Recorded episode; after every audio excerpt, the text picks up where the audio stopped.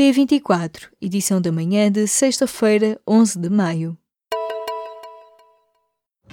Apresentamos a nova gama de veículos híbridos plug-in. Uma tecnologia que veio para mudar o futuro. BMW iPerformance.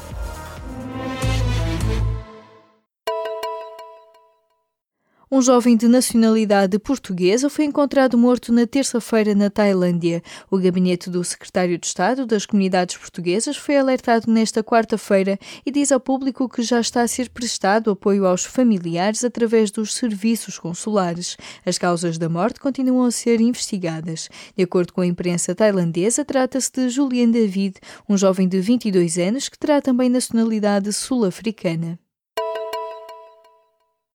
A investigação às parcerias público-privadas rodoviárias poderá deixar cair os crimes de corrupção e centrar-se na gestão danosa. A Unidade Nacional de Combate à Corrupção está a dias de terminar o relatório central desta investigação e em breve deverão ser constituídos arguídos. Os responsáveis políticos envolvidos são três antigos governantes que já foram alvo de buscas: os ex-ministros das Obras Públicas, Mário Lino e António Mendonça, e o secretário de Estado que trabalhou com ambos Paulo Campos. O Ministério Público admite a especial complexidade do inquérito das parcerias público-privadas, que está a investigar o pacote de subconcessões lançado pelo governo de José Sócrates e as renegociações de contratos para introduzir portagens nas antigas SCUT. Angola é um Estado baseado na dignidade da pessoa humana. É o fundamento dado pelos dois juízes do Tribunal da Relação de Lisboa, que decidiram na quinta-feira o envio para Luanda do processo do antigo vice-presidente angolano. Manuel Vicente é acusado de corrupção ativa e lavagem de dinheiro em Portugal.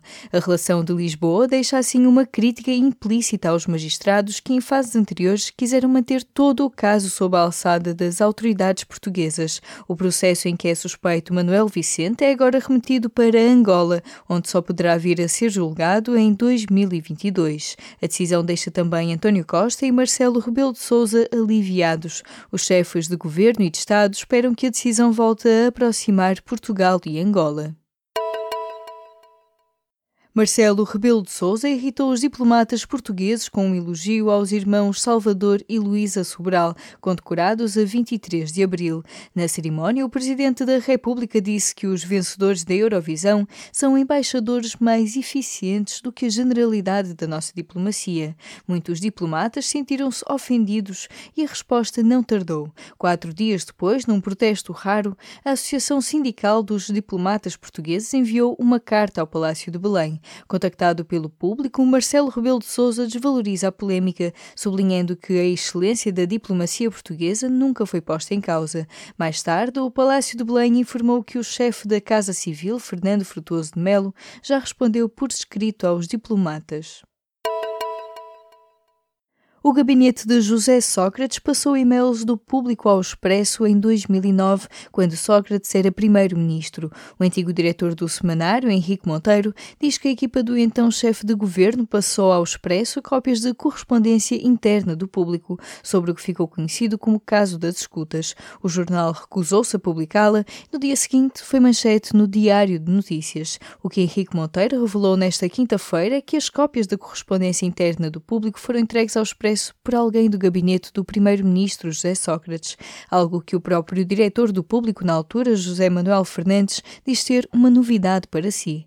A entrega da correspondência do jornal terá sido uma forma de Sócrates se vingar do público, que tinha andado a investigar a licenciatura do governante socialista. O Conselho Geral e de Supervisão da ADSE aprovou nesta quinta-feira uma proposta concreta para alargar o sistema aos trabalhadores do Estado com contrato individual, aos que anularam a inscrição e também aos que deixaram passar o prazo para aderir. A proposta deve permitir a entrada de mais 64 mil novos beneficiários. Teve voto contra dos quatro representantes dos Ministérios da Saúde e das Finanças, mas foi aprovada com luz verde da maioria dos membros do Conselho da ADSE.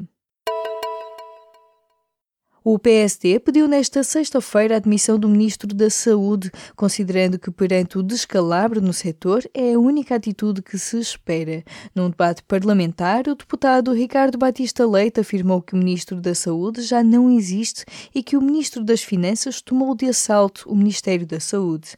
Para o social-democrata, os portugueses estão cada vez mais doentes e o atual governo transformou o Serviço Nacional de Saúde no Serviço Nacional da Doença.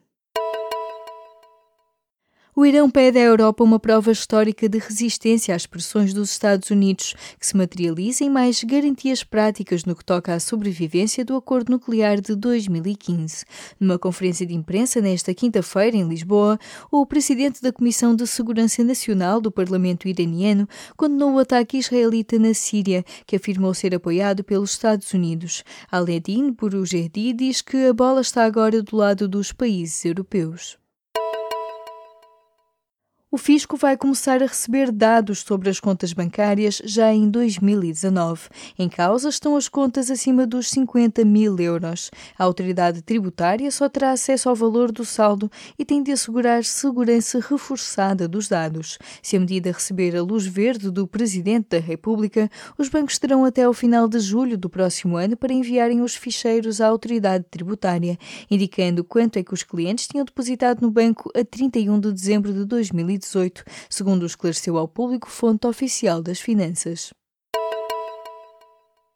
Vem aí a primeira casa de emergência para vítimas de violência doméstica, lésbicas, gays, bissexuais, transgênero e intersexo. A Casa Arco-Íris foi criada com recurso a fundos europeus, terá lugar para sete pessoas e deverá começar a funcionar no dia 1 de junho. Nesta sexta-feira, a Câmara de Matosinhos vai entregar à Associação Plano I a chave deste primeiro centro do país dedicado ao acolhimento de emergência para vítimas de violência doméstica LGBTI.